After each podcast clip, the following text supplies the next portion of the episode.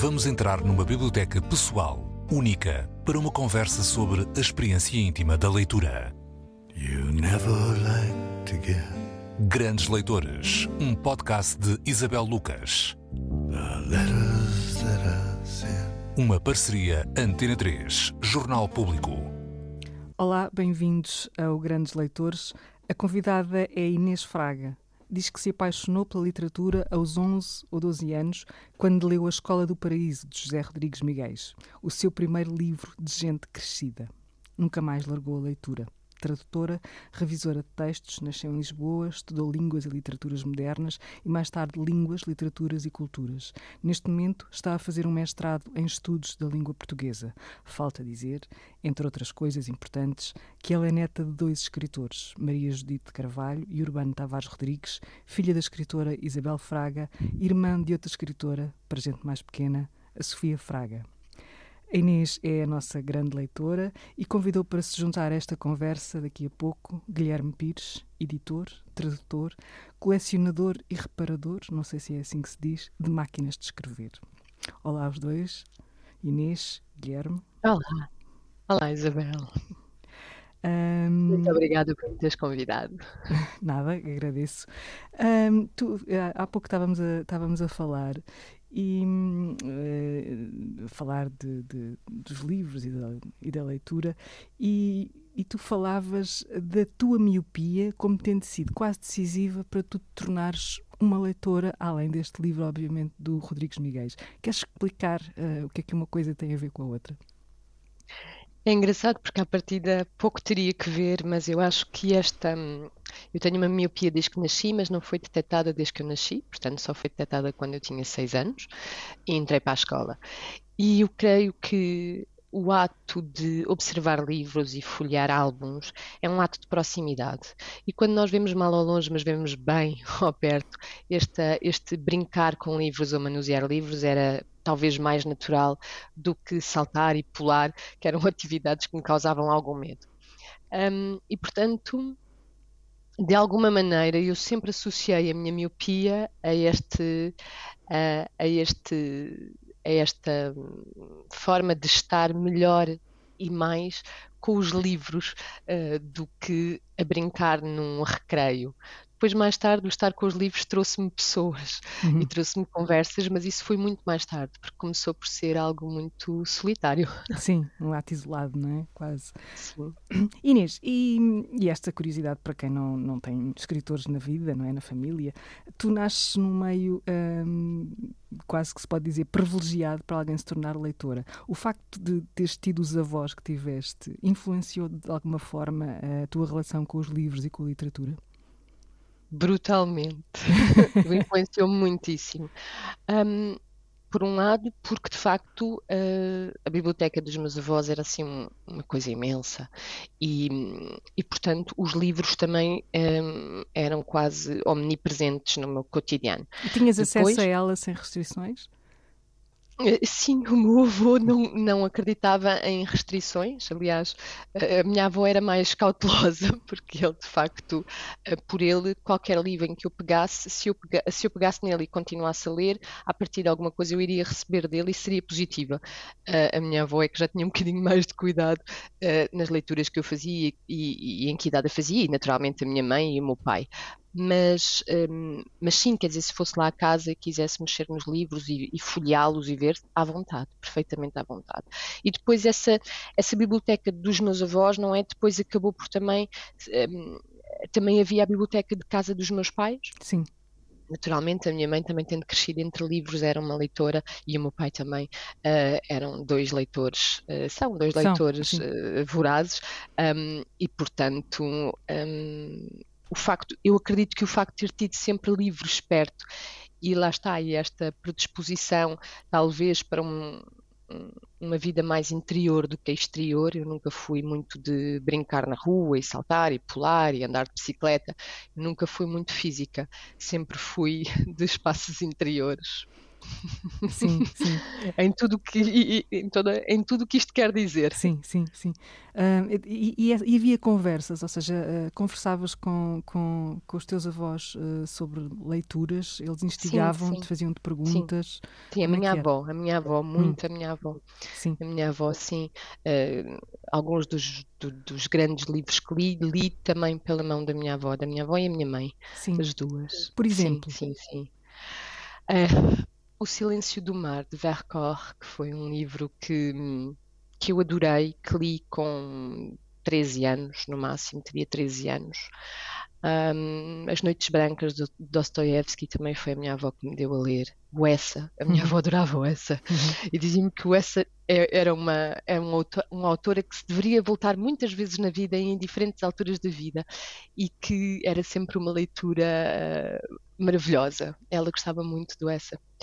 Um, do humor sim, sim, sim. Uh, dele. Um, portanto, o Essa, Dostoiévski, Vercors, tanta coisa, um, Torga, um, mais coisas assim que tenha sido pela mão da minha avó. Um, eu creio que o José, o José Rodrigues Miguel também. Um, quando tu falas Gomes desse... Ferreira. Gomes Ferreira, sim. Tantos autores, sim. O Mundo dos Outros. Uh, esse livro de contos também foi pela mão da minha avó. Tantas. Portanto, essa relação foi determinante na tua, na tua vida, eu, ia dizer pessoal, necessariamente foi, pessoal, foi. mas depois eh, pelo caminho que tu foste escolhendo depois profissionalmente também, não é? Foi, foi muito, foi, foi muito mais do que se possa imaginar. Eu, é engraçado um, falares disso. um, eu, enquanto estava a estudar no décimo, décimo primeiro e décimo segundo anos, uh, estava convencida de que iria para Direito. Tinha encaixado que Direito, que eu que ia seguir Direito. E essa era uma ideia bastante formada em mim. Um, e, estranhamente, a minha avó tem um papel assim bastante importante na, na, na geopolítica da minha vida. Um, e a minha avó morreu, estava eu no 12 ano. Estava quase a fazer 18 anos. Estava no 12 ano e ela, ela morreu. E no velório e no funeral, muitos professores e amigos do meu avô se aproximavam de mim, portanto, não só dando-me os, os pêsames e tal, mas conversando também comigo. E muitos me diziam: Ah, tu já estás na faculdade, já estás na, na faculdade de letras, já estás, o que é que estás a estudar? E muitos me disseram isso. E eu uh, fui no funeral da minha avó, não necessariamente por estas conversas, mas não, não consigo sequer explicar porquê, mas foi nos dias a seguir à morte da minha avó que eu decidi que iria seguir letras. Um, e pronto e segui letras. E não te arrependes? Depois, depois de perder. Não, não, não, de todo. De todo. Teria sido profundamente infeliz em direito, tenho a certeza, e fui muito feliz um, ehm, em letras. Olha, tu, tu uh, referias uh, esse livro do, do Miguel como tendo sido determinante. Um, ehm, o que é que esse livro tem, um, ehm, esse, A Escola do Paraíso, do José Rodrigues Miguel, para alguém com, com 11 ou 12 anos, não é? É, é uma idade muito... Eu acho que para, para alguém que que, que, que, eu acho que foi a primeira viagem que eu fiz, não é? A primeira viagem uh, sem sair uh, do lugar foi a primeira viagem temporal e esta tal coisa do ver à distância, esta ver à distância de um outro tempo. Uh, de repente surge uma narrativa da implantação da República, do fim da monarquia, desses conturbados anos do início do século XX, eu que estava a ler no final, não é? Nos anos 90, uhum. um, e, e foi a primeira construção de um universo, foi a primeira imersão, digamos assim, num, num universo uh, longo de, de que não era um conto, digamos assim, portanto, que, que exigiu de mim várias horas e, e, portanto, que exigiu de facto esta, este mergulho total na narrativa. E foi a primeira vez que eu tive isso. a construção é do mundo, não é? Essa experiência de entrar num mundo, exatamente, e de, eh, eh, de construir. De construir. Sim, porque... de construir juntamente com, com, com o autor, autor, não é? Claro. Esta, exatamente, eu acho que foi essa primeira experiência da criatividade do leitor, em que eu me percebi que eu também tinha um papel ativo nisto que é uh, uh, a escrita, não é? Nisto que é a leitura, que há um papel ativo meu na escrita desse livro, digamos assim. Eu percebi-me que o livro não estava acabado sem mim. E acho que por isso é que regressei a ele várias vezes. Eu li-o e depois recomecei-o e depois voltei a lê-lo e recomecei-o. Um, e tive e, e adorei-o. E, e acho que foi de cada vez que fiz este exercício um, reescrevi qualquer coisa. Uh, deixei-me mais uh, naquela narrativa. Tu, tendo tanto, tanta gente uh, a escrever na tua família, esse impulso também te apareceu ou, ou, ou nem por isso? Ou tu, uh, sim, sim, sim. Mas eu é? tenho uma relação, eu, tenho, eu, eu publiquei um, um livro com, com com 25 anos, sim, se não me engano. Sim. Mas riste. Rio-me, rio-me, rio-me, sim. E depois passei a ter uma relação perfeitamente horrorizada. Não gostaste do que não, viste?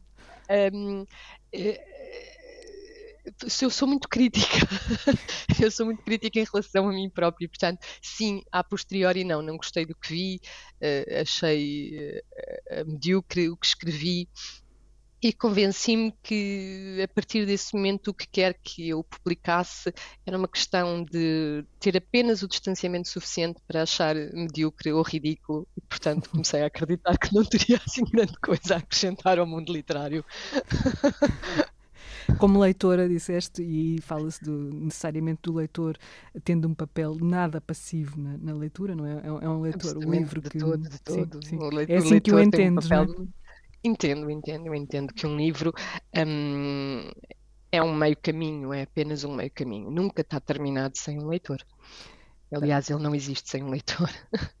Sim, não vai. existe completamente. E por isso vai sendo muitos livros também, não é? Um, cada, sim, sim, cada... é, é, isso mesmo, é isso mesmo. Um livro nunca está terminado, daí de ele não viver eh, sem um leitor, e nunca é, nem para o próprio leitor, o mesmo livro, não é?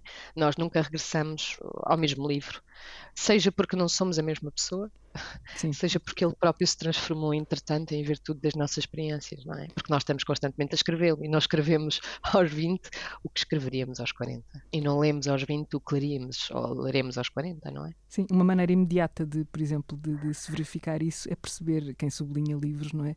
Os sublinhados uh, que estão num livro, Adoro. quando se pega neles, neles uns anos mais tarde, não é? E, e se é pensa... É interessantíssimo, ainda há pouco tempo tive essa experiência porque tenho tenho, eu, eu fascina-me a questão da memória, não é? Sim. Uh, por um lado, porque tenho trabalhado muito a obra e a publicação da minha avó e a obra da minha avó no geral, e por outro lado, o que este trabalho de, de, de, sobre a obra de Maria Judite implica de rememoração da minha uhum. avó. Uhum.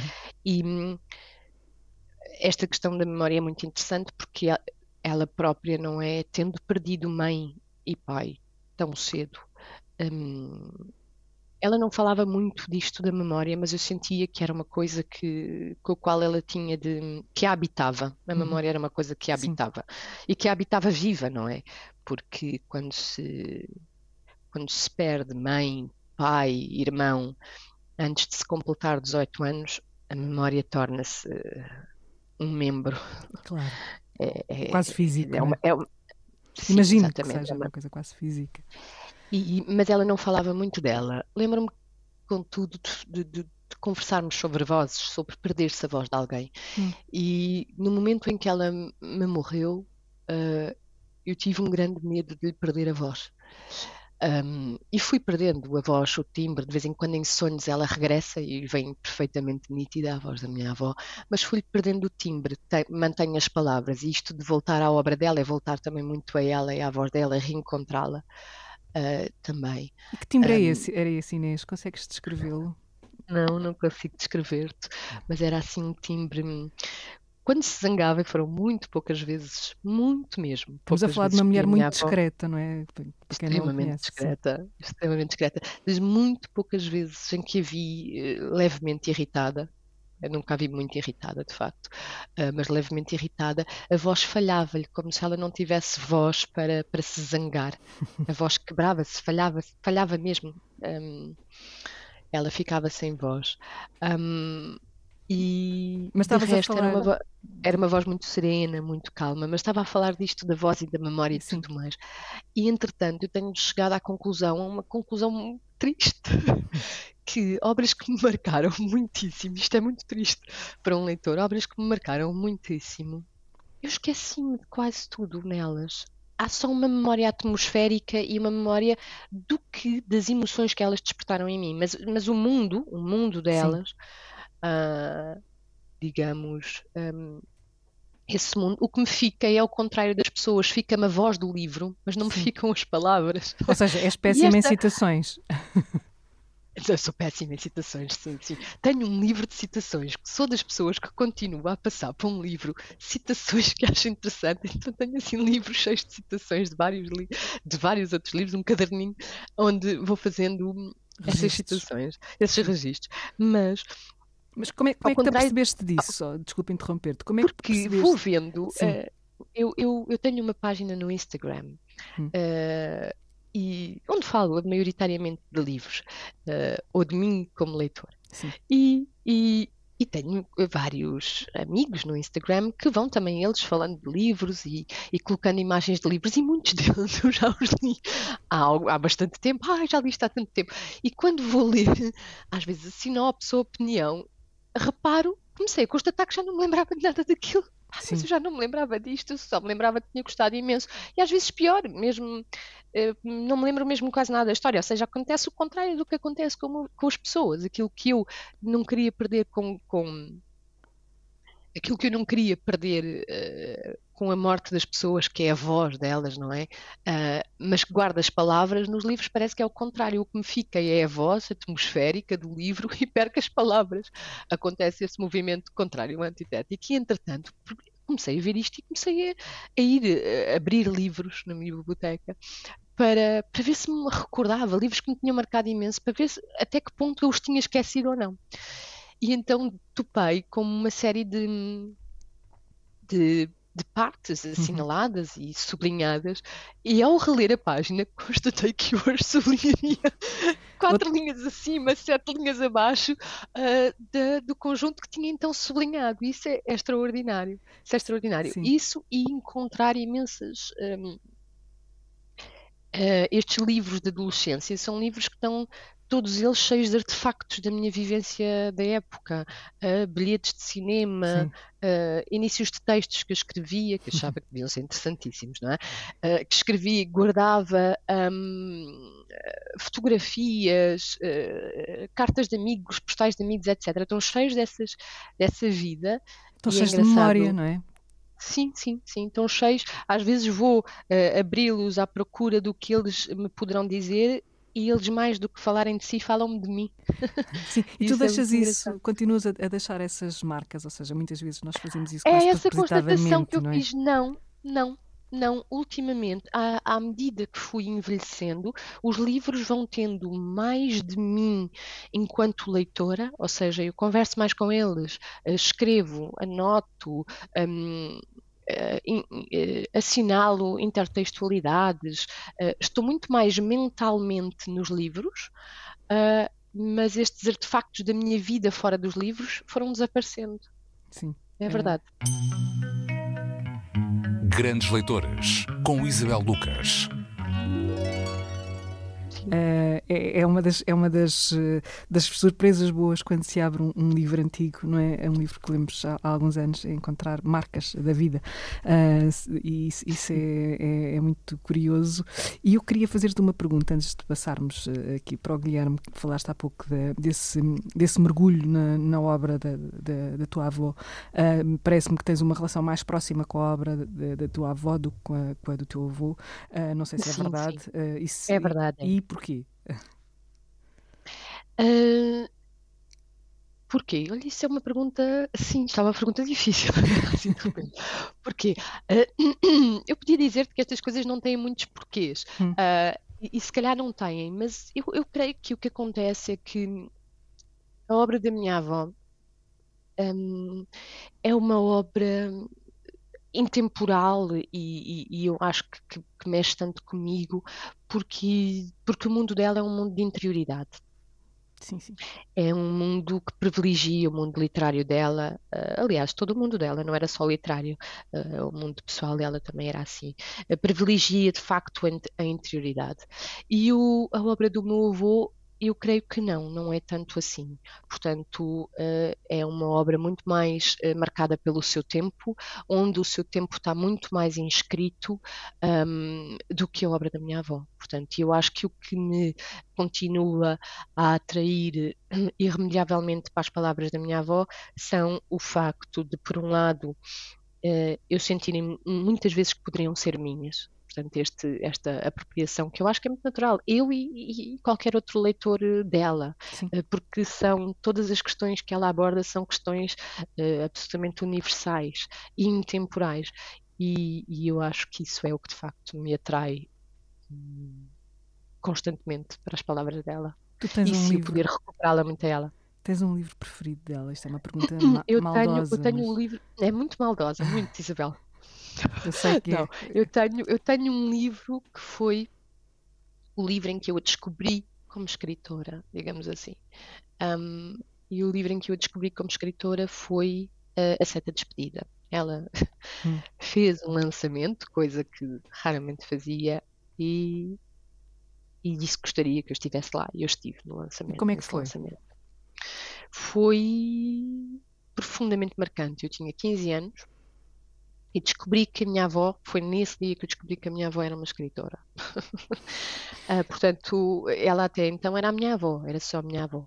Um, ela não gostava de falar de si como escritora, não gostava de falar do que escrevia, não gostava que se fizesse grandes perguntas ou grandes conversas à volta do que ela escrevia. A crítica ela reservava aos críticos, a análise aos leitores, e, e, pronto, e não falava muito de si enquanto escritora. Portanto, a nossa relação não passava muito pelo que ela escrevia. Uh, e quando eu, eu, estive nesse lançamento, um, e ouvi o Manuel Guzmão fazer a apresentação do livro dela, eu fiquei para sempre encantada. Ponto 1 um, com o Manuel Guzmão, foi um amor para a vida logo ali. Um, e quando ouvi falar uh, da seta despedida, e depois tivemos a tirar uma série de fotografias, que houve uns fotógrafos, e tivemos a, tirar uma série de fotografias que perdi, não oh, encontrei lá nenhum, sim, uh, nesse lançamento. Um, e, e, foi muito bonito, eu descobri, e depois quando cheguei a casa e, e me pus a lê-la e li a seta despedida, tão triste, e encontrei tanto ali, uh, isso mudou, mudou tudo, mudou todas as regras, e depois fui ler o Tanta Gente de Mariana, também com 15 anos e e pronto, e foi incrível. Pensei que ela já era linda para mim e, ficou ainda mais como é que ela era capaz de escrever aquilo. Sim, e Maria Judite Carvalho teve tantos anos esquecida, não é? Um, e agora, uh, felizmente, graças a esse trabalho que fizeste, uh, uh, ela voltou a ser lida e, e, de alguma maneira está a tornar-se um, naquilo que merece ser, naquilo que, que, que é. E também graças a pessoas como tu, Isabel, que sempre a promoveram tanto, tanto, Isabel. Meu Deus. Só fiz, só fiz aquilo que tu fizeste, foi lê-la e depois um, passar, tentar passar um bocadinho da experiência um, dessa leitura que, como tu dizes, dificilmente deixa, uh, deixa alguém indiferente, não é? E, e portanto...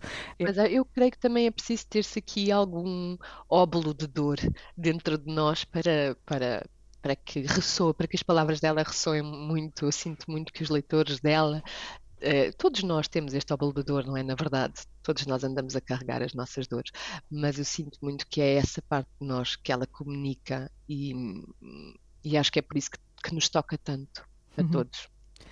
Uh, Inês, tu trouxeste para esta conversa o Guilherme Pires. Uh, Trouxe, senhora. Uh, e porquê que escolheste o Guilherme Pires para estar aqui hoje? Olha, é muito engraçado. O Guilherme Pires é um amigo, é, é assim um amigo é, é, muito gira a história. A nossa vida foi se cruzando. O, o, nosso, o meu padrinho de casamento, padrinho de casamento do meu marido, é colega de, de faculdade, era colega de faculdade do Guilherme. E durante imensos anos disse-me: É pai Inês, tu tens de conhecer um grande amigo meu, vocês têm imensas coisas a ver literariamente, vocês vão se dar muito bem e tal. E nós nunca nos conhecemos. Ele, entretanto, esse grande amigo, esse nosso grande amigo e amigo do Guilherme, foi para os Açores e, e, e pronto. E um dia, profissionalmente, um, o, o, Guilherme contacta-me para eu fazer umas, umas, revisões para ele, ou eu contacto o Guilherme pedindo-lhe umas revisões, e depois começamos a falar, e de facto estas ligações entre as nossas famílias, uh, entre, entre os nossos amigos, já estavam lá, e, e, foi muito giro, e é uma pessoa de quem eu gosto muito e que admiro muito, Olá, profissionalmente Guilherme. e como leitor. Olá, Bem-vindo à conversa. Um, Obrigado. Estava a pensar numa expressão que a Inês utilizou aqui, gostava de vos, de vos ouvir os dois a falar sobre ela. O que é isso de se dar bem literariamente? O conflito não faz parte também das conversas literárias? Pois, acho que, é, acho que é quase obrigatório quando existe essa, essa empatia, não é? Essa harmonia, no fundo. Eu quero começar por agradecer as palavras da Inês, que ela foi, foi muito simpática e ela tem toda a razão naquilo que disse em relação à maneira como nós nos conhecemos e esse, esse quase contacto imprevisto, mas que estava destinado, porque de facto somos parecidos em muitas coisas e temos gostos muito semelhantes e, e vivíamos no mundo dos livros uh, sem sabermos que caminhávamos os mesmos, os mesmos territórios, o que é, o que é engraçado. Um, de facto, é a pergunta que fazes, um, eu penso que é, no fundo, é isso: é a questão da empatia e de uma certa harmonia no modo como vemos o mundo, como o sentimos e, e como vemos refletido nos livros e como, como os livros nos abrem também outros caminhos e nos fazem ver outras matizes. E, e eu penso que, que eu e a Inês que temos um modo muito semelhante de, de fazer essa leitura e de, e de chegar aos livros uh, e depois também de nos reconstruirmos uh, e desconstruirmos a partir dos livros. Não sei se concordas, Inês. Ah, concordo. Aliás, um dos livros que eu mais, que eu mais gostei o ano passado, tu deste-me a rever. e eu pensei, meu Deus, uh, eu estou aqui a fazer isto profissionalmente, mas eu faria isto de graça, que foi o Deserto Sonoro. Ah, eu ia apostar que era esse. Eu... e que eu adorei, que tu também adoraste, e foi talvez uma. Foi não vou dizer, eu, eu, vou dizer, eu acho que foi o livro que mais me marcou o ano passado, que eu li o ano hum. passado, mais me marcou das minhas leituras. E também tinha sido um livro que tu tinhas adorado. E acho que a Isabel também, portanto, estamos aqui os três. Sim, exato. sim, sim, somos três grandes suspeitos, mas é, mas é a, a, ti, a ti e a Mariana, estás a ver? Isto aqui há um, há um reflexo de tanta gente, tanta gente chegou aqui, tanta gente, Mariana. Um, essa obra da Maria Judite Carvalho. Mas é muito giro, porque lá está, é mais uma obra que também fala muito e que vive muito disto que é As vozes, a captação e... das vozes. Exatamente. Exatamente. Sim, sim, sim. Mas, mas é... vocês Sim, não diz. sei se conhecem o, o, o, primeiro romance dela, que se chama. Uh, no título original é uh, La Historia de mis Dentes, uhum. foi depois traduzido para inglês, ainda não está traduzido em, em Portugal, um, e que mais uma vez está repleto. repleto uh, não, não, sei, não tá sei. Não, Desculpa interromper-te, foi a minha curiosidade a atropelar-me. Sim, sim, sim. Eu gostava, eu gostava, mas vamos ver.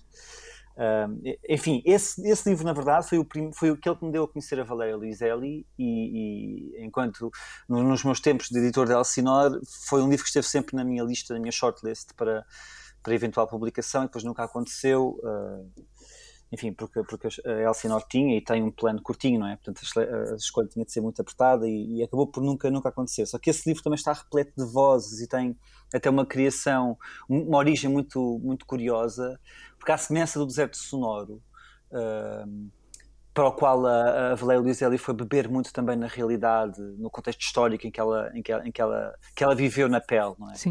Uh, numa viagem que fez uh, pelos Estados Unidos, ela que é mexicana, Uh, e que viveu noutras partes do mundo durante, durante o seu crescimento, mas naquela altura estava a fazer uma viagem nos Estados Unidos com a família.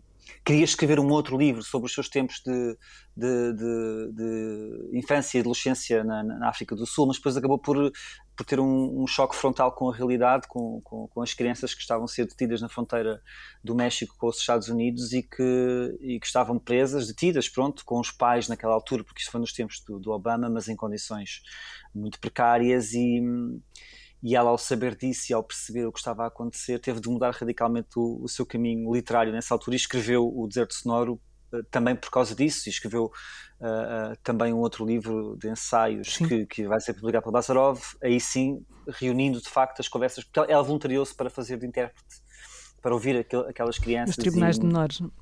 Exatamente, sim, e poder aconselhar os advogados de defesa de que modo é que eles poderiam ou não garantir que aquelas crianças, sendo deportadas, o eram de uma forma uh, justa e boa para elas, e, e ou então não serem deportadas, não ficarem nos Estados Unidos e serem integradas na sociedade de alguma maneira.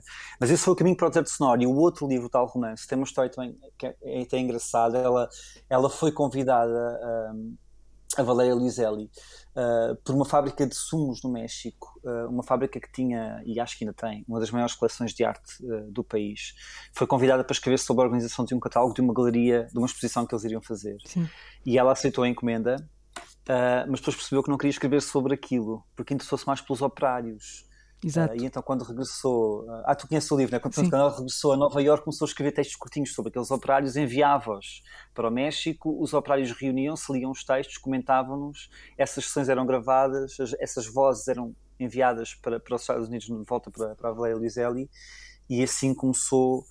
Pois é uma história muito complexa e muito, muito interessante e muito engraçada, mas também muito valseriana na na, na análise do pormenor e, da, e, da, e do destaque da importância da coisa miúda, daquilo que, que, está no fundo na sombra dos dias, uhum. um, eu escrevo muito essas vozes desses operários e, e, de facto é, eu penso que toda a obra dela irá sempre partir muito disso, a multiplicidade de vozes e tentar integrar. Ela fala muito na diáspora Sim. global, não é? Sim. Uh, nos livros dela. Grandes Leitores, uma parceria Antena 3, Jornal Público. Inês, ias é dizer é alguma coisa? É, é, engraçado porque, porque também é este lugar, este destaque dado ao que, ao que, ao que está na sombra, não é? Eh, uhum. que também, também acontecem na obra de Maria de Carvalho e na obra de vários autores que eu gosto muito, este olhar para o que não é visível. Sim. Olhar para esse lado que é muito invisível da vida. É exato, é muito interessante. Exato.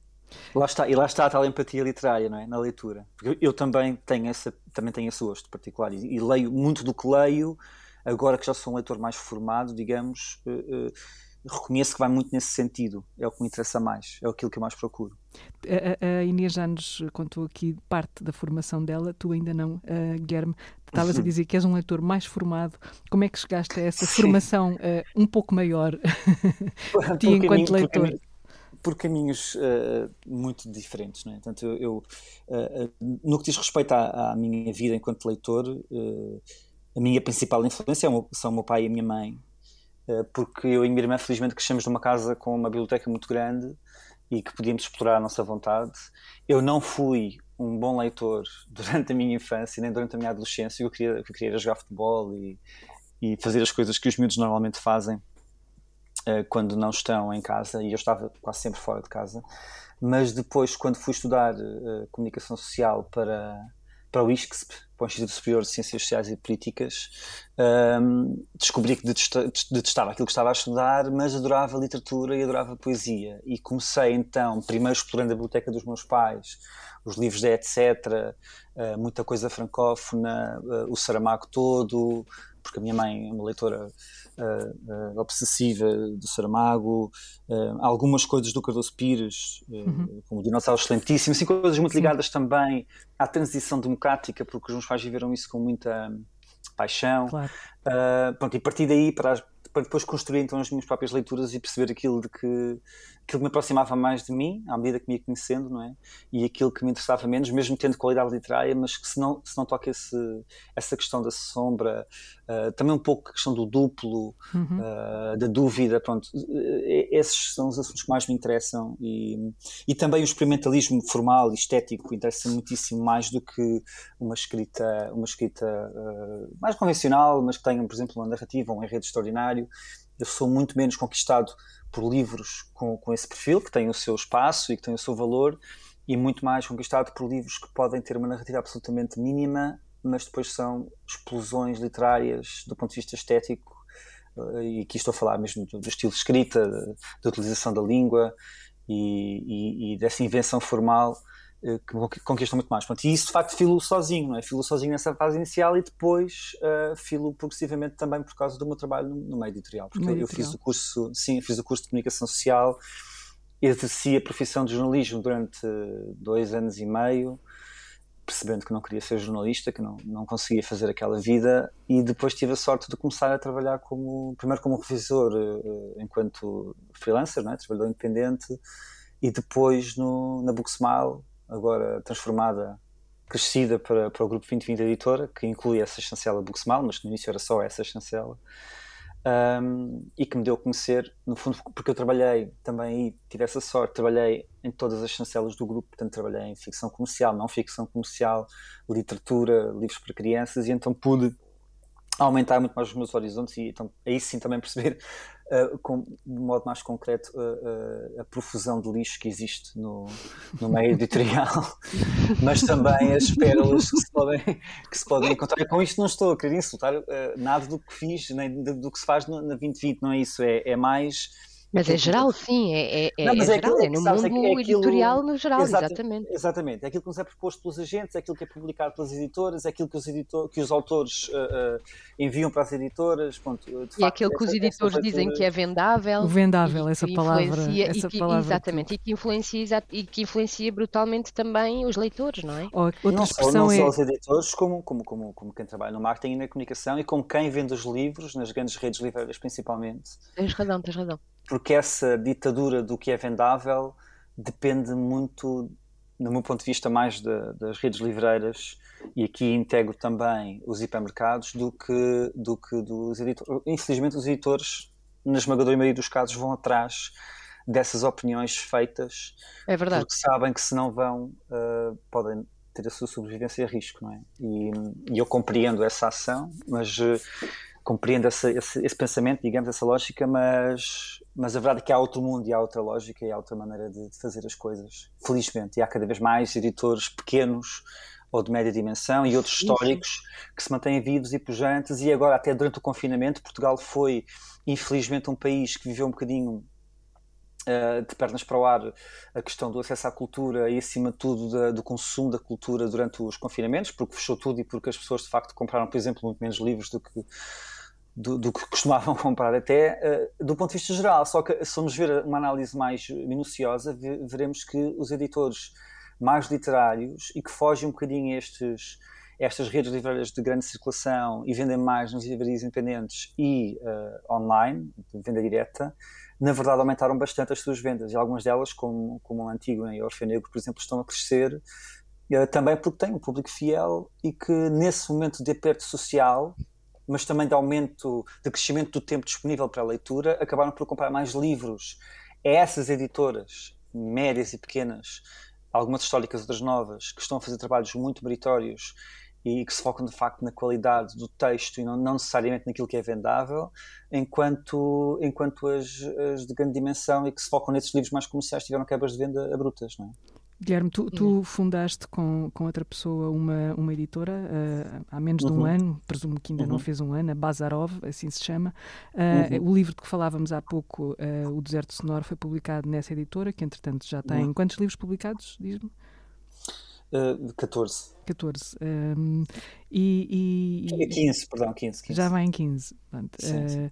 esse, esse, esse outro lado do leitor, eu queria gostava de vos ouvir aqui uh, aos dois, porque hum. vocês são dois leitores um, uh, eh, que, entretanto, evoluíram para, para, para uh, leitores profissionais, ou seja, quando, quando você. não é? O que é isso de ser um leitor profissional, não é? Porque pode, pode deturpar aqui uma, uma, uma parte um, maravilhosa do leitor, que é a fruição pura, seja lá isso que for. Uhum, é? Exatamente. Uh, sim, sim, sim. E, e os dois começaram por ser revisores de texto. Isto de ser um revisor de um texto literário é, é, um leitor com alguma autoridade aqui, não é?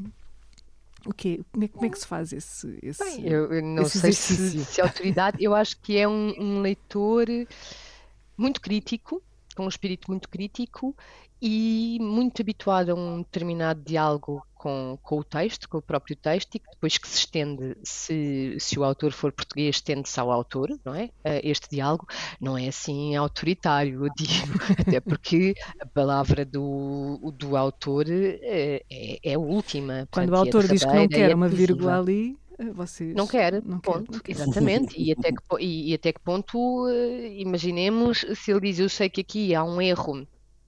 Uh, uh, gramatical explícito, mas eu pretendo com este erro uh, provocar efeito Y. Ok. Uh, até porque lá está, até porque e estamos a falar num campo de criatividade e a língua está ao serviço de quem a usa e não é o contrário, não é? Portanto, a língua está em constante transformação e serve, é, um, é uma ferramenta para, para se criar algo mais, mas não pode ser o, o utilizante não se pode sentir constrangido por ela, não é? Portanto, se ela não serve um determinado propósito, molda-se, tipo plasticina, e arranja-se uma estratégia para que sirva. Um, mas, eh, portanto, ele tem sempre a última palavra. Pode haver aquele erro e aquele erro ser intencional e querer, eh, em última instância, repetido, um, provocar um efeito H. E para isso, uh, quanto também mais sensível for o revisor a esses possíveis efeitos, uh, mais interessante poderá, poderá, ser o diálogo com o próprio escritor, não é? Porque é sempre uma questão de diálogo que está na base. Um, e, e, pronto, e em última instância é um leitor muito atento e muito crítico que vai verificar se aquilo de facto não é um erro e é intencional. E tem, é um leitor muito atento. No meio disso, é, é também uma experiência muito boa, porque um revisor pode se tornar um leitor de outros livros eh, muito mais, eh, digamos, eh, programado para prestar atenção a uma série de elementos que se calhar outros leitores não, não, para os quais outros leitores não estarão tão atentos, repetições estilísticas, literações, Sim. uma série de coisas. É, Mas isso, isso não pode... Inês, não, não, não sentes, Inês, que isso por vezes estraga o, o, o prazer da leitura? É que eu, no meu caso, sofro muito com isso e, e, e agora há, há, muitos, há, muitos, livros que eu ponho de lado imediatamente só porque começo a encontrar demasiadas gralhas ou então. Sim. Eh, porque, acima de tudo traduções, más traduções, e, muito, muito, e, e, sim, exatamente, mas, más traduções. também a textos de autores portugueses, porque, enfim, não vou referir nomes, mas, há, mas há, há, autores, há, autores, agora da, da, dita nova geração, a geração dos 70 e dos 80, que parece que escrevem todos da mesma maneira e, e é, uma, é, uma, escrita muito lisa, muito simplista, na minha opinião. Se calhar estou assim um bocadinho abrupto, hum. mas, mas, mas, eu fico sempre, uh, fico sempre, os livros ficam sempre pelo caminho no meu caso, esses, porque eu não consigo entrar neles. E não consigo eu, entrar eu tenho muita dificuldade são... em não terminar um livro que comecei. Ah, é? ah eu não. Eu, eu, eu termino, castigada, eu castigada, mas termino. Ah, eu abandono, eu abandono. Que, mas não se pode abandonar assim, sem uma razão, não, tem de chegar é ao fim. Onde é que tu vais A vela tem de ir até ao fim. Onde é que tu vais buscar o tempo? Não, não, mas eu depois culpabilizo-me, tempo... eu penso, e se isto desse uma reviravolta e, e merecesse valor. a minha atenção a meio do caminho e eu, e eu, e eu uh, como diz o brasileiro, esnubei aqui, esnubei assim de cabeça, não, não consigo, eu vou, eu vou. Uh, um, assim, a contragosto, né? leio e depois fico zangada com o autor, falo com ele, Epá, não acredito que eu te li até ao fim e tu fizeste isto comigo. Pronto, mas, mas leio até ao fim, mas sim, rever alterou a minha relação, nomeadamente num aspecto. Eu tornei-me uma leitora mais lenta, eu leio uhum. mais devagar. Uhum, uhum. Eu lia muito depressa, muito depressa, uhum. e hoje em dia não consigo essa velocidade, porque um revisor tem uh, obrigatoriamente de ler uh, lentamente, porque senão o nosso cérebro um, compensa erros que lá estão, lê de forma correta erros uh, ortográficos, isso, não é? Isso, isso, isso é muito curioso.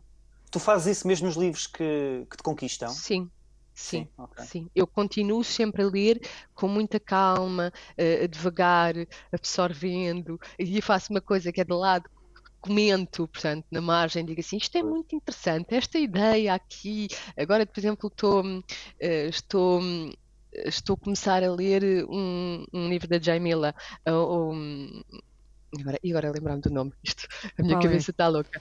Um, é o marmoto. Marmoto. O marmoto e, uhum. e, vou anotando de lado coisas. Esta ideia é muito interessante, nunca tinha pensado tal, mas lembra-me aquele autor, e depois levanto e vou ver qual é. Ah, é esta passagem aqui, passagem. Será que ela leu? Tal? Não, pronto, eu vou fazendo assim, eu comunico muito mais. Uh, a minha leitura é uma leitura muito diferente hoje em dia. Tem a ver uh, com esse lado profissional da leitura? Não sei, uh, talvez tenha a ver com, com com uma necessidade de ir mais fundo na leitura, ou seja, sempre que leio, tentar uh, uh, tentar ler todas as camadas do livro e descobrir, às vezes, ali as cadeias invisíveis que levaram aquele autor a escrever aquele livro. Ou seja, eu tento descobrir as influências, tento descobrir as, as conversas, os diálogos que este livro poderá ter com outros livros que eu li e que a autora poderá ter lido ou não, mas que para mim são diálogos, sim. A minha relação com o próprio livro foi-se alterando. Uhum. Uh, vocês é, falaram, diz Guilherme, ias, ias acrescentar? Eu só acrescentar uma coisa, comparativamente isto é muito interessante também porque tem que ver com, com, com a influência da, da, parte profissional na leitura. A, a, diferença entre mim e Inês, neste caso, talvez, talvez dependa com a experiência em si, porque eu trabalhei muito tempo como editor e, e, o meu trabalho principal era analisar originais e, e escolhê-los, não é? E pôr muitos de lado.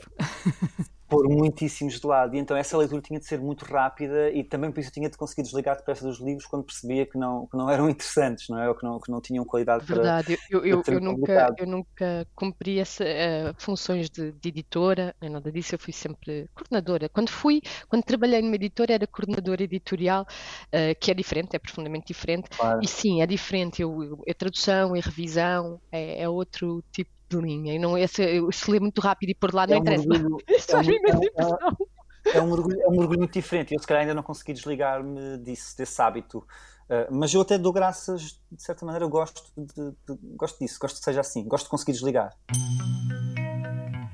Grandes Leitoras, com Isabel Lucas. Sim, vocês falavam falavam, acho que foi o Guilherme que falou do tempo. Uh, o tempo é sempre uma, uma, uma, uma, dimensão que entra nestas conversas de leitura, não é? E, e ainda Sim. há pouco eu estava a falar com a Inês fora Eu acho que nós conversa. lemos contra o tempo, não é? Sim, é, é, é corrida, aliás, a é? própria leitura. Não, a própria leitura é, é, é é um ato contra o tempo. Ah, nós pomos-nos um bocadinho. Quando sim, nós estamos é a ler. Nós, quando estamos, é uma resistência, exatamente. E quando estamos a ler, nós, nós colocamos-nos um bocadinho uh, à, margem, à margem da vida, não é? Um, ler é, é, é, é, mergulharmos na vida pondo-nos à margem da vida, porque fisicamente estamos parados, estamos estáticos, estamos, o próprio ato de, de ler é todo ele um, um, um statement em relação ao tempo, porque nós estamos aqui, estamos parados, estamos inativos, aparentemente inativos e estamos mergulhados numa vida intensíssima uh, que na narrativa pode compilar uma série de anos e nós uh, lemos uh, em uma margem temporal muito inferior, claro. Sim. E essa é, uma, essa é uma espécie de tempo psicológico, não é? Que é o que está na, na leitura, uhum, só que depois que depende de, diretamente e profundamente do tempo, aquilo que possamos que nos ultrapassa, chamar, não é? O, te, o, te, o, tempo real, o tempo verdadeiro. E eh, nesse aspecto, por exemplo, a Inês e eu também temos percursos de vida diferentes, porque a Inês já tem duas filhas relativamente crescidas, não é? Portanto, tem mais tempo nas mãos do que eu, que tenho um bebê de 7 meses em casa e uma menina de 3 anos que estão permanentemente a chamar a atenção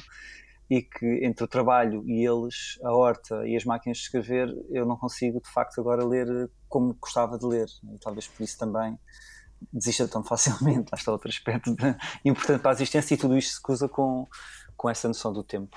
As máquinas de escrever têm alguma coisa a ver com a leitura, Guilherme?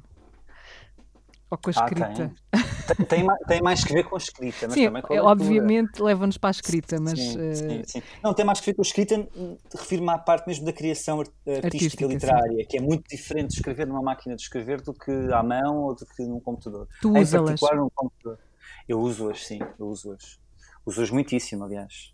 Agora não tanto, pelas razões que apontei, mas, mas ainda as uso. Mas qual é a e... tua relação com a, ou seja, quando estás a escrever um texto num computador uh, ou numa máquina de escrever, que tipo de, de, de diferença existe aí? A cabeça a, funciona a máquina... de outra maneira, não é? É, sim. A máquina de escrever obriga a um pensamento mais. Das duas, uma, ou um fluxo de pensamento total, em que vais escrever e sabes que vais escrever e depois, enfim, irás editar, mas irás editar só no fim e estás a escrever enquanto pensas, não é? Uh, em simultâneo, enquanto no computador, por teres o botão que te permite apagar uh, as palavras. É uma grande máquina criar, de apagar. Ex exatamente, por isso mesmo estás também, estamos também muito mais condicionados a fazê-lo. Na máquina de escrever não o podemos fazer. Uh, e então tens de escrever, podes rasurar, podes escrever por cima, etc. Mas tens de escrever, tens de escrever sempre com essa. Não é uma limitação, é essa a diferença. Portanto, isso implica não só esse, esse esforço por um exercício de maior liberdade, como, na, no meu caso, por um pensamento mais um, uh, ah, cuidado antes de escrever. Portanto, eu quando vou para a máquina já vou com qualquer coisa uh, criada na minha cabeça, numa caminhada ou quando estava a fazer outra coisa qualquer, e depois então ponho-me no papel usando a máquina, e a verdade é que também o ritmo de escrita na máquina, o som que a máquina produz, uh, e aquele ato de, de, construção em simultâneo e imediato do texto a surgir no papel, é quase como quando se anda de bicicleta. A bicicleta passa a ser uma extensão do nosso corpo, também a máquina passa a ser. Isso, de facto, no meu caso, eu penso que isto se repete com muitas pessoas, porque tenho falado sobre isto com várias pessoas, tenho lido sobre isto, eh, eh, é, um, é uma maneira de escrever completamente diferente. E um caso concreto, há pouco tempo eu, eu vendi uma máquina minha a um amigo meu, uh, o, João, o João Silveira, e ele que há uns anos nós num almoço tínhamos falado sobre isso. Então, mas tu máquinas de escrever não tens nenhuma, não gostavas de ter? Ele respondeu quase, quase visceralmente, disse, ah não, não quero, não, não, eu escrevo à mão, eu escrevo ao computador, não, não quero saber disso. Só que agora começou a render-se devagarinho e eu vendi-lhe a máquina, ele levou para casa e ele, passado duas horas, enviou-me fotografias de papéis escritos profusamente e dizer nunca mais escreverei de outra maneira. Porque é, de facto, uma relação completamente diferente, também com a escrita. No caso dele, ele tem uma, uma escrita, o, o primeiro rascunho é sempre muito. Uh, é uma correnteza gigantesca de, de, de, palavras, portanto escreve de forma quase furiosa e a máquina obriga-o a desacelerar. E ele gostou desse movimento de desaceleração. Enfim. o tempo, mais uma vez. Sim, mais uma Sim, vez. É, isso. Aquilo, a, tal questão, a tal questão de que eu falava é, é quase dizer que quando falávamos que, que, a literatura ou a arte no geral se instaura contra o tempo e se instaura, é que de facto, de certa forma, o contrário da morte não é vida, não é? Porque vida e morte formam uma unidade. A arte é que é o contrário da morte, porque a arte é eterna, não é? é? É, contra a morte, é contra a falência da vida. ser eterna, não é? Isso, exatamente. É contra a falência da vida que, que, que, surge, que, que, que, surge a arte também, não é? Uhum. Era um bocadinho isso que eu, que, eu, que eu falava. Portanto, toda a literatura já é também ela própria um combate, uma relação de combate em relação ao tempo. E nós mimetizamos na prática, enquanto leitores, essa, essa angústia. Esta ideia, eu acho que todos nós, assim, leitores ou grandes leitores ou pessoas que se querem definir como leitores, todos nós no fundo queríamos uh, que no momento em que que isto foi uma amiga, uma grande amiga que me disse, que me contou que alguém tinha dito isto, já não me lembro bem quem, mas a ideia de que quando, quando nós uh, partirmos, não é? Quando nós morremos, quando nós, uh, uh, seja para debaixo da terra, seja incinerado, seja como for, que se sinta que está, que está a arder outra Biblioteca de Alexandria. Eu acho que todos nós hum. queremos, de certa forma, um, integrar, devorar, não é? bibliotecas, tornar-nos essa Biblioteca de Alexandria, assim por um ato de, de devoração da leitura, Sim. devoração da palavra. Isso é, um, é uma imagem eh, bonita e, e leva-me para outra que também nasceu no, há pouco, eh, antes desta, desta conversa de virmos para aqui, falávamos quando éramos crianças e relíamos muitas vezes uh, o mesmo livro, sem essa noção de tempo uhum. que passa, não é? Como se uhum. houvesse tempo para ler os livros todos e para ler muitas vezes um livro que se gosta muito, uhum. não é? E depois isso, isso cada vez vai. Eu acho que talvez não houvesse era a noção da extensão do que há para ler, não é? Cada Exato. livro era um mundo em si, portanto, cada livro era cada livro era todo ele uma biblioteca. Eu acho que é um pouco isso. Eu acho que eu não tinha tanta noção de tudo o que havia para ler. Portanto, cada livro era uma biblioteca inteira. Eu tenho saudades dessa sensação. Sim, é uma sensação maravilhosa, não é? Saudades e... de não ter essa urgência de ler tudo e de poder ler aquela ideia de um leitor que lê toda a vida o mesmo livro. Esse leitor será menos leitor do que eu? Sim.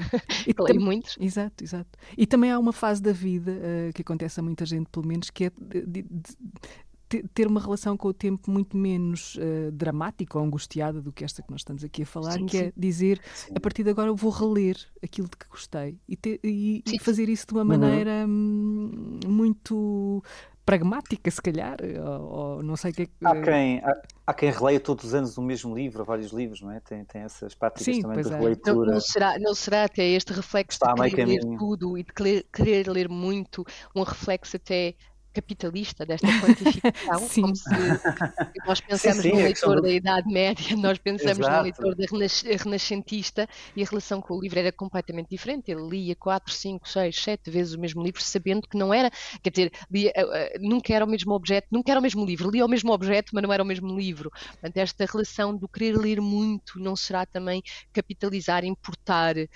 conceitos. É um consumo, uh, é um ato de consumo, não é? Exatamente, não, não será também importar até que ponto eu ter a proposta de ler durante um ano três livros e repetir essa leitura desses três livros em momentos distintos.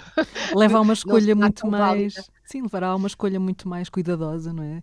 E não, e, e não aquela. E não sairei eu muito mais. Uh, um, uh, uh, o ato, o meu ato de leitura não sairá daí muito mais profundo, não sairá daí muito mais. Mas acho, acho que estás. Eu percebo o que queres dizer, Inês, e compreendo, compreendo o teu argumento, mas, mas penso que estás a esquecer de uma dimensão muito importante, que é a dimensão humana. Uh, relativa às histórias. Nós somos seres claro, de histórias, claro, nós, crescemos claro. a partir delas e alimentamos delas. E é assim desde pequeninos, não é? Os nossos miúdos estão permanentemente a pedir histórias, histórias inventadas por nós, histórias que leem nos livros. Mas também, mas também os miúdos uh, têm esta coisa de ler 30 vezes a mesma história, ficam, ficam fascinados com uma história. Até saberem, até saberem. Claro, claro. claro até saberem de cor, exatamente. Mas, mas, querem sempre, mas querem sempre ler novas coisas, querem sempre conhecer novos filmes, querem sempre Olha que não, ouvir mim, novas as histórias. As minhas duas miúdas tiveram fases todas as noites me pediam para ler o mesmo livro, até o saberem de cor. Por acaso tiveram ambas. Uh, saberem de cor e apontarem, apontarem o erro, não disseste aquela palavra. Uh, quando se ah, sim, sim, sim. não é assim, a história não é essa. A história não é não assim. É assim exatamente. Esses nós são... fazíamos isso, nós fazíamos isso. Eu Esses são leitores, leitores excelentíssimos, não é? Não os enganam. Não, ninguém os engana, ninguém os engana. Não, não, não. Um, estamos aqui a quase a acabar o nosso tempo com, com muita pena minha, porque havia aqui muito mais coisas que eu gostava de, de tivéssemos conversado, nomeadamente uh, uh, as, as, manias não é, de cada um enquanto leitor. Já falámos aqui de algumas, uh, mas, mas são, é sempre curioso. Eu, antes, antes de passarmos a, a, às vossas sugestões, eu gostava de saber como cada um de vós cresceu em casas onde havia muitos livros, ou seja, bibliotecas alheias, cresceu entre bibliotecas dos outros, formadas pelos outros. Um, e como nós não podemos espreitar aqui as vossas bibliotecas, fazer esse ato voyeurista que qualquer um nós gosta de fazer, não é? Um, muito brevemente, Inês e Guilherme, falem-me das vossas bibliotecas, como é que elas são, o que é que elas contêm, assim, rapidamente. Guilherme, começa tu. Okay. Esta pergunta a mim assusta-me. a, a, minha biblioteca é a minha e da Madalena, não é? A minha, a minha mulher, é uma biblioteca muito grande, está, está dividida entre a nossa casa em Sintra e, e as nossas casas em Castelo Branco, em caixotes e em várias estantes lá, e depois em muitas, muitas, muitos móveis constantes aqui. Uh, e nós temos, temos principalmente, temos muito material uh, de trabalho, dicionários, livros de consulta, prontuários, gramáticas, essas coisas, mas isso é por defeito profissional. Temos, temos muita, muita literatura portuguesa, temos uma secção só de aquilo que chamamos de livros raros, ou alfarrabista, coisas que vamos comprando uh, em leilões e assim. Eu, sou mais eu que tenho esse hábito. Um, e depois temos uma secção muito grande de livros uh, ingleses, anglo-saxónicos, uh, nos, nos, seus idiomas originais, porque a Madalena viveu muito tempo na Irlanda, viveu nove anos na Irlanda e, e por isso trouxe muita coisa de lá. Uh, muita literatura sul-americana, muita literatura hispânica, espanhola mesmo. Uh, não temos muita coisa francesa e depois temos assim os clássicos russos, tudo isso está cá em casa também.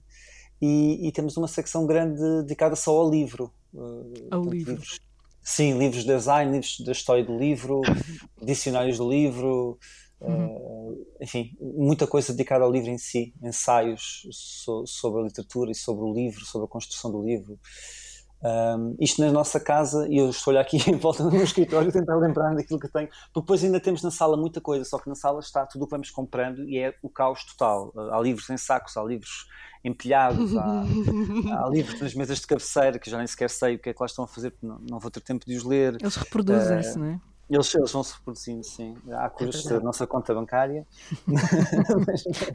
que essa não se reproduz. E, e, tem, e, e, temos muita, muita poesia portuguesa traduzida e, em língua original, espanhola e inglesa, principalmente, sim. Inês. A nossa biblioteca é assim. Ah, e desculpa, desculpa, e uma secção só de Robert Walser, porque é o meu Ah. escritor preferido e eu não tenho Walsers aqui por todo lado.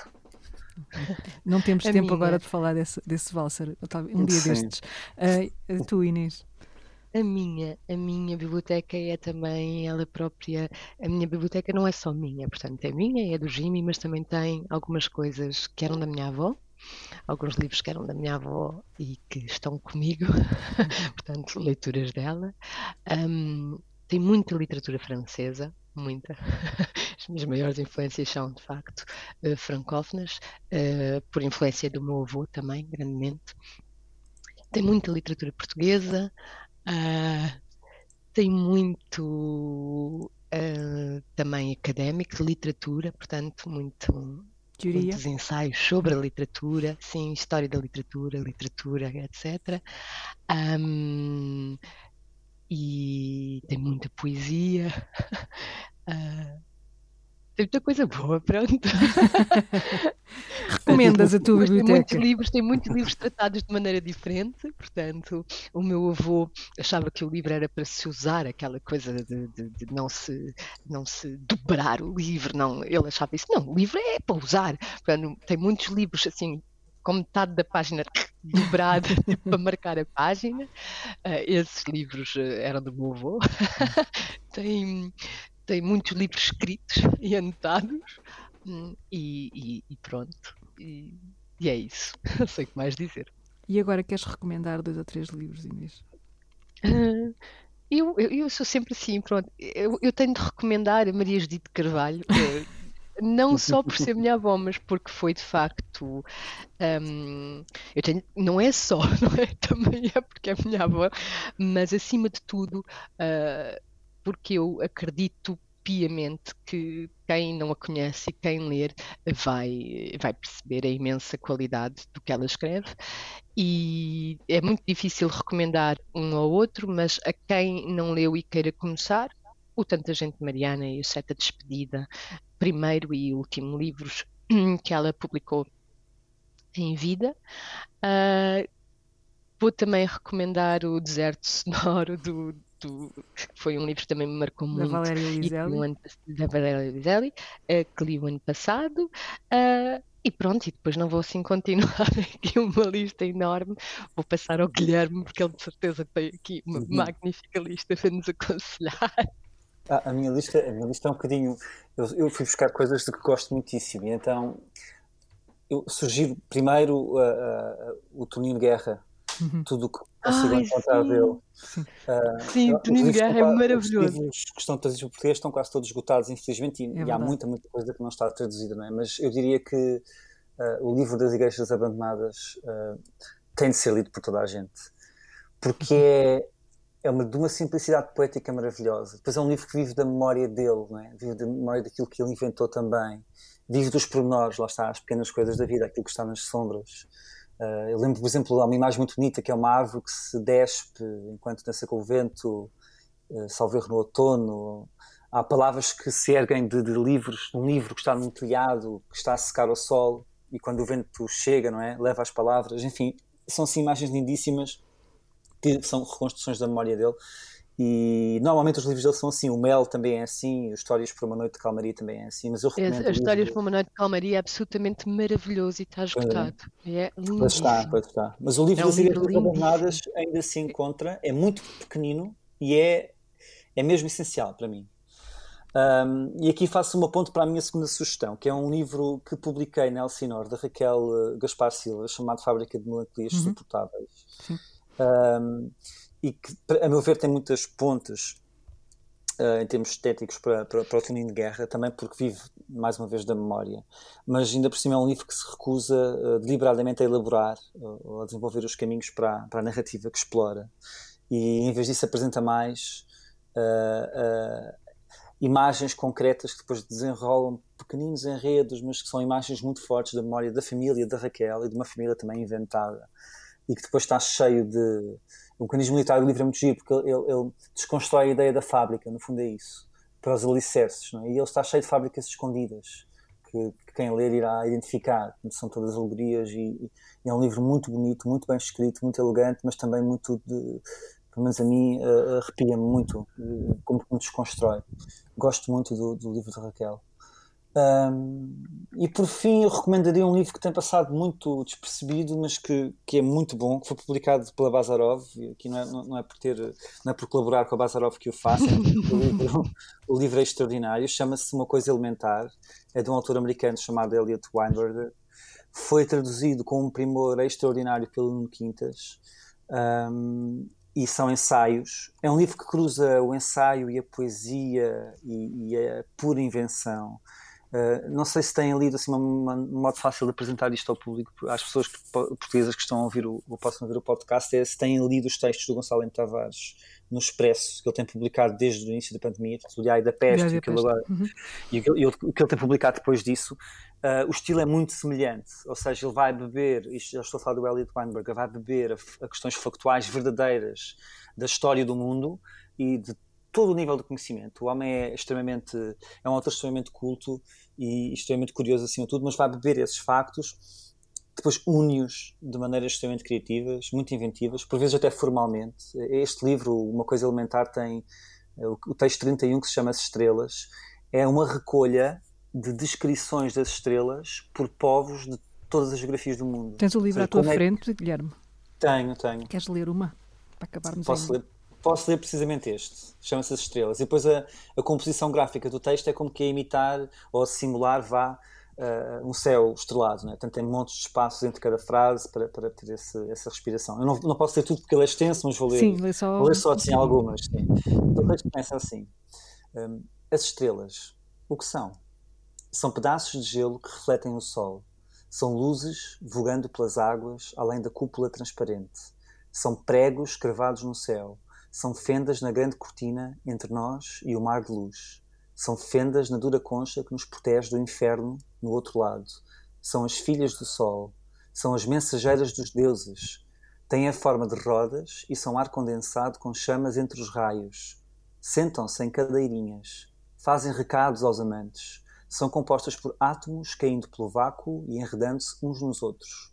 São as almas de bebés mortos que no céu se transformam em flores são os pássaros com penas em chamas, fecundam as mães dos grandes homens, são concentrados cintilantes de sopro do espírito, feitos dos restos da criação do sol e da lua.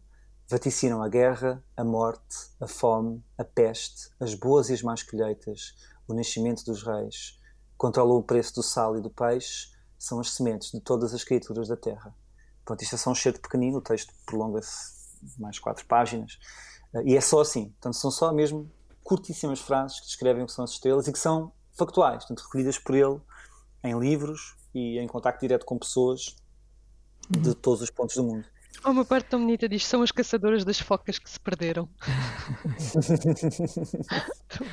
Inês Guilherme, uh, quero agradecer-vos muito uh, por esta conversa boa. Um, havemos de ter mais por aí. Uh, Obrigado, um abraço Isabel. aos dois. Obrigada, Isabel. Obrigado. Foi um enorme prazer conversar com Também para mim. Até breve. Até breve. Até breve, Isabela. Obrigada.